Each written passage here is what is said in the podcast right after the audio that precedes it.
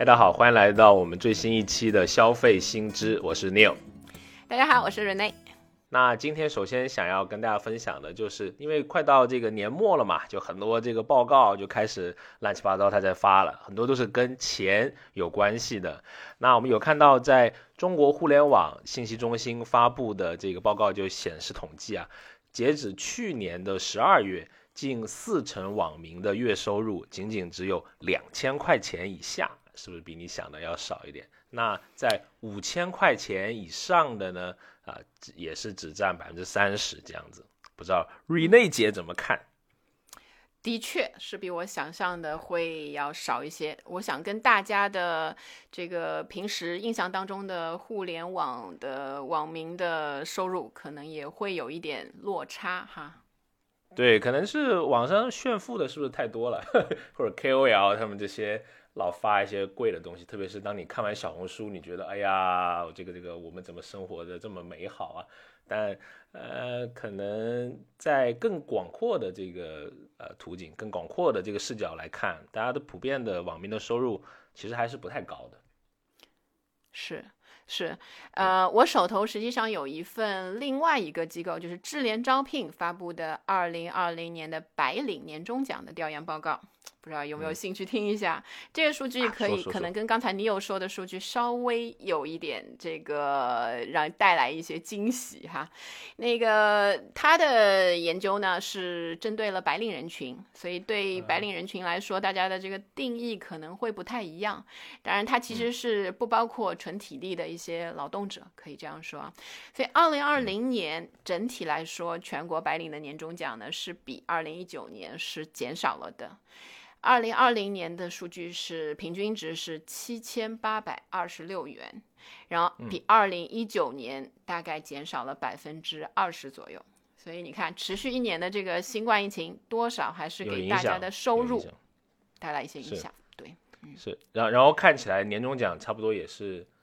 一个月左右的工资吧，对吧？这还是一个行活。也实际上有百分之六的人拿到的是十个月的工资，所以这些人群当中，祝他们幸福嘛，对吧？祝他们幸福。我又拖了人民群众的后腿。好好好啊！我的眼中充满了尊重啊！明年努力好不好？啊，好，今年努力，对，今年。好，然后那个行业来说，实际上一些传统行业反而它的那个年终奖有所上升，比如说像能源、矿产、环保、政府行业、非盈利机构那一些。然后从城市的地域来说呢，呃，大家可以想一想，最高的城市平均这个年终奖最高的城市是哪里？北上广是一线，对吧？对，没错，是那个北京，北京达到了一万三千二百五十八。所以是最高的，然后排在它后面的有杭州、上海、乌鲁木齐、福州、苏州，这些都在平均值上超过了一万块。乌鲁木齐，老实讲，我我有点那个意外，说明各位老板需要注意一下啊。乌鲁木齐可能是一个很好的 消费啊、投资的这么一个机会，嗯。没错，这些传统的二线城市，实际上在现在这个经济各方面的发展也是有比较亮眼的成绩，值得大家后面去关注一下的。是是是，特别像乌鲁木齐这种远离内陆的城市，很多人对它还是过于的那种刻板的印象的，对吧？可能就是知知道吧？就不是开地图炮啊，就是说大家对这种城市的想象，人家也不是骑马上班的，对吧？就是这非常正常，也是一个现代化的。城市对吧？也不是天天吃烤肉的。骑马的是内蒙古，当然现在人家也不骑马了，骑羊嘛。好，就他，如如果你真正去这个这个城市旅行，它还是一个非常正常的现代化的城市，对吧？你看人家发年终奖也发的很高，对，生活水平还是挺高的，看起来，嗯，对。所以在这个同是一线的里面，他们这个水平怎么样？有没有区别什么的？呃，同是一线的城市里面，有一个城市，呃，今年只是达到了一个平均的水平，还稍稍往下，所以是深圳。深圳，深圳的年终奖，因为你看平均的是七千八，它是七千七，所以实际上还稍微低于一些平均值。今年可能深圳的很多的行业之类的嘛，对，受到了比较严重的疫情带来的这个连锁反应。希望他们明年，也就是二零二一年，能够有更加好的这个成绩啦。嗯嗯是，然后呃还有一个蛮有意思的事情就是。呃，发现各种的 App 都在发红包嘛。如果你更新了这个 App APP 的话，这对吧？它那个图标 icon 上面都有写的，起码是分二十亿以上。今年的这个行业标准啊，屡创新高啊！以前就几亿，今年起码就二十亿啊。对我看到二十亿，实际上我我还特地去看了一下，就是刚刚开始的那几年，二零一七年的时候，支付宝的这个五福，它的总共的可以分的这个红包的池总奖金是多少？是两亿、二亿、二亿。有这么少吗？你看，现在才短过去短短的四年，你看大家的这个期望值和这个胃口就变得啊，这个这么少，通货膨胀看起来比较厉害啊。所以这个大，你这么有兴趣是自己有这个抢红包的经历对吧？呃，就是会，你会被迫，你是被卷入到这场，它是一个游戏对吧？就是你在。吃完年夜饭，可能你要被迫去看春晚。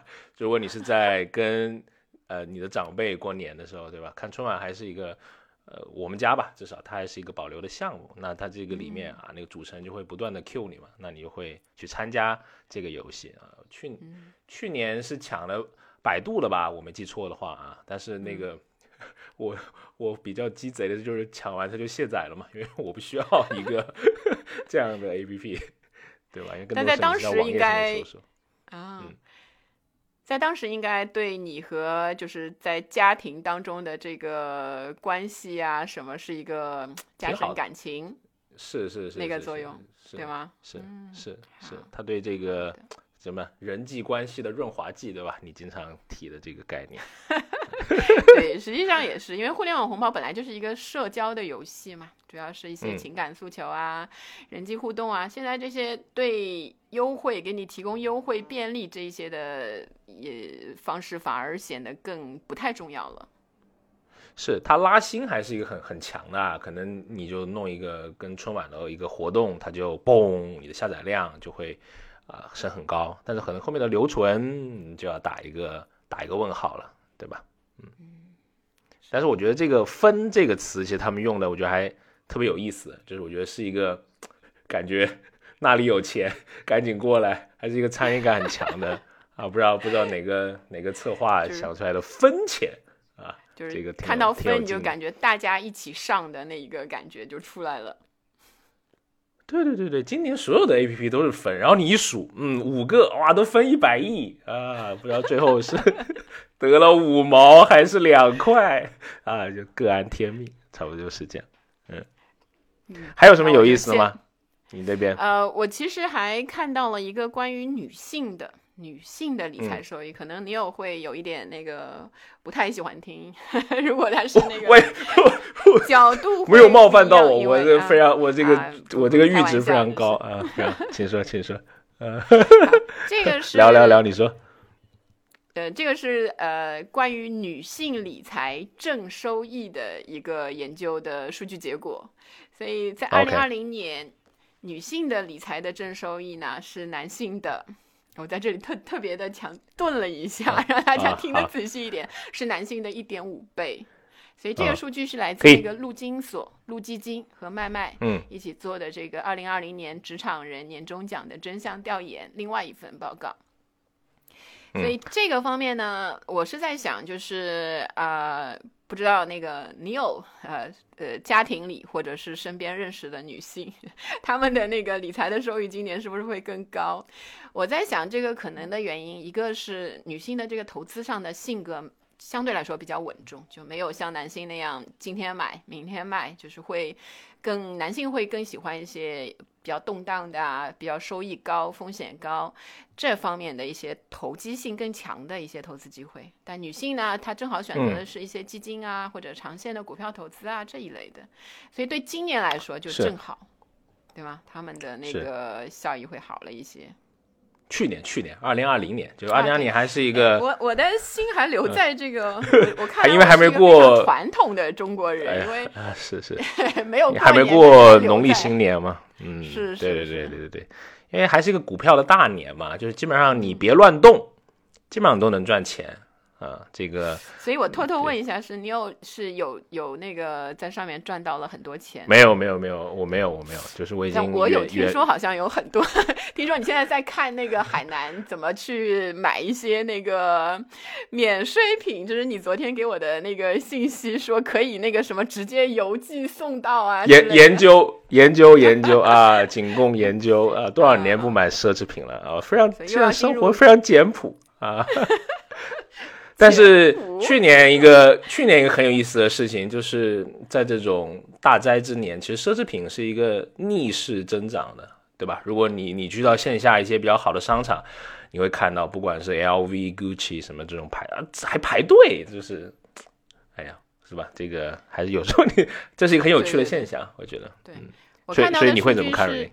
嗯，我看到的数据是大概百分之，今年的话就是。二零二零年的话，大概有百分之七十的六十到七十的这一个奢侈品的这个呃消费是在国内发生了，而以往的话，因为大多数人会选择去海外买或者是代购这样的形式，所以大概百分之九十都在海外，百分之十在国内，所以对国内这个来说，今年是一个奢侈品的大年。是，哎哎，你觉得，比如说你你你站在你这个学者的角度啊，你是比如说，你觉得，哎，不要这么说，先拔高，先拔高。哎，你觉得奢侈品对人到底意味着什么东西？就是你愿意花更多的钱去买一个，你明明知道它的这个实实际的，我们说实际的使用价值可能没有到它那个价码的。比如说我我我这两天就看到在抖音上面就蛮多人。博主去买那个 LV 出的一个空气的一个 一个外套，三千多美金啊，有点像救生衣，但其实就是充了空气进去，只是有 LV 的 logo 啊，也很火，很多人也来买来穿，类似这样。嗯，当然大最最普遍的一个。理解就是它就是一种符号消费了，因为呃奢侈品它营造的所有的这一个消费的空间也好，它的品牌的这个形象也好，就让让你觉得你穿上了之后，戴上了之后，你就是他那样的一个人，那样一个阶层的人，让你进入到那一个阶层，所以大量的呃。就是青年人，他刚刚开始进入社会之后，会觉得买一些奢侈品是帮助自己成熟、帮助自己上升一个阶层的一个比较快的一个方式。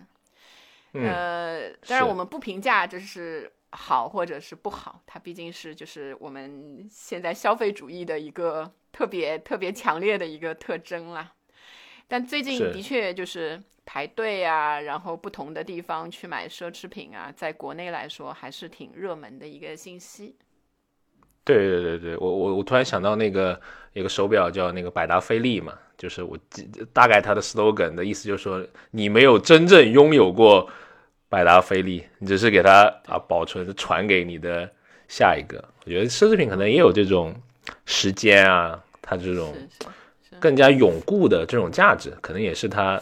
迷人的一部分吧，对吧？可能有些人也会把它当成投资，嗯，是没有百达翡丽的是吧？作为我们两个没有百达翡丽的人来说，我听上去他有一点挑衅的意思。老凡尔赛，开玩笑。好，好的。还有，另外，嗯，你说，你哦，是说，其实你会看到一些。就是节前的一些消费的这种大的增长嘛，比如说我就有看到，相信你也看到，就是节前的那个淘宝有发一个叫做什么牛年新春十大年货，然后位居第一位的是麻将机，这个挺有劲的。不是只在成都是吗？所以是所有的那一些呃中国人民，就是整个的消费者都是喜欢麻将机。呃，是它在淘宝的日销量同比增长了有百分之一百三十呢，还挺挺高的，就翻了一一倍多啊。那前三个啊，最爱搓麻将的，而且高端搓麻将得用自动麻将机的，都不喜欢自己洗牌啊，是重庆、四川，还有我现在在的浙江啊，特别喜欢搓麻将。嗯，我觉得可能也是跟疫情它有一点点联系，对吧？就是你不能在外面搓麻将了，对吧？你得你得搬。但是它它又是一个刚需，你得搬回到 家里面，你还是得有那种体验，因为像外面的很多的那种麻将室都是自动麻将机嘛，对吧？可能也不是很贵，嗯，就有很多很多娱乐的方式，因为疫情导致从公共的一种娱乐方式变成了你就是在家跟亲友一起共享的一种娱乐方式，其实也引起了很多消费上的增长。是的，而且也是一种消费升级嘛，对吧？就是你用过自动麻将机之后，再也不想自己洗牌了。我觉得，对吧？就是这个，这个是中国传统的一种节庆的娱乐方式，它也是在不断的进化。明年不知道有没有这个机器人麻将，给你三陪打麻将，AI 麻将机器人。好，好，呃，然后它这个年货里面，嗯，对，还有一些是对我，我相信你想问，就还有还有什么东西啊？那还有传统，比如说什么瓜子、瓜子、花生啊这些，我就不说了，比较传统的。那我发现有两个很有意思的，一个是无糖糕点啊，还有一个是热玛吉，我都觉得这有点广告性质。热玛吉有有有这么火吗？对吧？呃，我看了一份关于这个美容，就是医美类的这一个二零二零年的报告，就是所有的人群当中，呃，接受的次数就是比例上最高的，二零二零年就是热玛吉，因为呃，这个我负负责任的来给那个，因为我是作为一个女性的角度，我作为一个热玛吉达人是吧？没有做过，但是可以可以跟你说，不需要做，因为天生丽质。是什么？主要功效是什么？聊一聊。我其实不是特别清楚啊，我就知道。天生丽质这这两句我要录下来。那个 好，那个呃，它的主要功效实际上是那个收紧皮肤，所以会让你它主要就是抗衰的那一个作用。所以在整个的使用的人群上，其实女性虽然是占了主要的部分，但是男性在这一方面做的这个参与的这个比例啊，开始越来越高。就包括一些呃，因为它一个是它的消费其实比较多，就是万以上的万级以上的这个医美类的项目。所以实际上，它能做到有最高的这个接受的比例来说，实际上大家对抗衰、对留住青春、对这样的一些焦虑，实际上是还蛮普遍的。它它是一个需要不同疗程的嘛？就是要打好几次那种嘛？还是说呃，我我我查到的信息应该是一年半年这样一次就可以，就是它需要疗程，但是可能就是你坚持一年每年做一次这样。它跟之前那种类似什么？什么什么水光针啊，什么这些，它是安全性更好，还是说它的这个技术是一个更更新的一个东西？呃，如果在这方面分的话，它应该是属于非侵入性的，因为水光针是要进到你皮肤，呃，就戳破你的皮肤的那一种嘛。它是它是用热的方式，因为热玛吉嘛，就打到你皮下。实际上有点像烤肉的那种原理，就是烤焦之后，然后但主要是你的人是活的，对，所以人会再生一些胶原蛋白啊那一些。好，我们就不往深处，因为我也可能你再问下去，我也我的知识储备不够了。对对对，为了这个节目，你要去弄一次热玛吉啊，我们看一下这个高科技的进步。嗯，好，我如果我今年的年终奖够高一点的话，啊，好的。你你还看到有什么这个音箱里面还有什么一些新的娱乐方式吗？就刚刚聊的这个，除了打麻将，呃打麻将是蛮传统了，只是变成自动打麻、自动搓麻将机嘛。是是是，这个这个还是挺挺有意思的。随着那个新的这个娱乐方式，在在给我们带来一些新的乐趣。我看更多的，比如说有一些呃，今年我看到好多，就是比如说拼多多啊，那一些他们是外卖会不停歇。所以，呃，它其实不是不是完全的娱乐方式，但是你不用去花很多的时间出去吃啊什么，你会有比较多的时间在家打打游戏啊，就或者是呃做一些就看看电影啊这一些平时可能没有时间去做的事情，我会我觉得会比较多了。是的，我我觉得还有还有一个蛮蛮好玩的，就是因为今年疫情的防控嘛，很多人可能就选择不回家过年了，对吧？比如我就是这样啊。就是可能因为我们在外地，对吧？漂泊异乡的游子对对对对，啊，感谢回不了您为这。个防疫做出的贡献。好啊好好好然后，哎，我所以有什么变化呢？对你来说，嗯，就是你你会发现年夜饭就是变成一个，嗯甚至是一个负担，就是因为我们不是做年夜饭的主力，对吧？我跟我太太可能不不是真，可能都没有特别重的参与过，可能就是在家打个下手，平时啊，那变成你现在是要。在你自己的小家庭做一个年夜饭，那可能我的第一反应就是说 我打外卖嘛，然后你会去看，其实很多的很多的餐厅是会推出类似这种，比如说九九八什么一套都给你弄好了，有一些是半成品，有一些是凉菜，然后打包寄给你，还蛮多餐厅做做做这么多的。就除了火锅以外，就海底捞以外，你其实有更多的选择，很多传统的酒楼它也在做这些什么年夜饭的套餐，我可能会选一个吧，或者是火锅加一个这个东西，因为。嗯，你也不可能去炸个扣肉吧？这 个就感觉这个啊，这个没错，感觉。所以是吧春节都也不是休闲了。嗯，对你也不是一个人，就是年夜饭整体。我是一个人年夜饭的套餐 啊，你也不是一个人，因为你是一个家庭的那个。对对所以的确 有很多的家庭留在了自己就是生活工作的这个城市上，没有返回到那个家乡去过一个传统的那种团圆年。所以一个是很有意思，大数据告诉我们，九零后成了买年货的那个主力。那个就像这个 Neil 老师也是 around、大概这个九零后的年没没有那么年轻，没有那么年轻啊！不要虚从报往。年打下手，进到了主力去去要操办过年的人。啊，还有第二个就是年夜嗯年夜饭套餐，的确，它有百分是之五十以上的增长的数量，所以是像像你刚刚说的，对，像你刚刚说的，就是他们应该在快递买东西也会也是一个一个一个增量吧，就是要因为你还是要逢年过节嘛，其实还是要给长辈，你除了给红包以外，比如说像我们基本上你会送点东西嘛，对吧？送点年货。烟啊、酒啊什么这种保健品啊类似的。嗯嗯所以今年你是用快递的方式给他们给家人快递回去吗？呃，还没选，可能会买酒给老老丈人之之类的啊。吧，因为往往年是会是会是会这样。啊对，那甚至往年都比较鸡贼，因为你要保持一点仪式感，对吧？你又不可能直接 叫一个京东，然后送到老丈人家这里里面，对吗？对，先寄到自己家，因为我们在同一个城市啊、呃寄寄到自嗯己家啊，然后又从自己家拎了，然后 寄到对对，有一种费心的感觉。啊，对对对，不是，它是一个仪式感，但它它需要的可能是是是。是。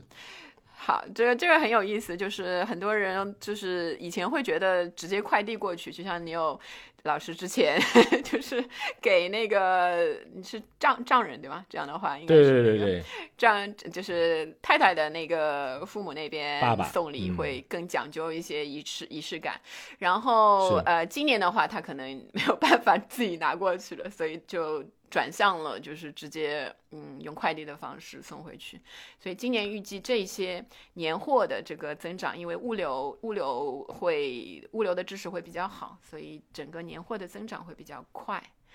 然后我手头还有一个数据，就是比如说从北京发出的异地的年货订单量，比去年的同期就增长了百分之五十二，所以也是年终奖拿的比较多嘛，对吧？啊，很开心，一万三千多，我还记得那个数字。呃，说明他人均工资也也也挺高嘛，对吧？可能是一个月或两个两个月的薪水啊，基本上是这样。除了一些比较那个好的一些行业啊，它的那个会嗯会多一些，嗯。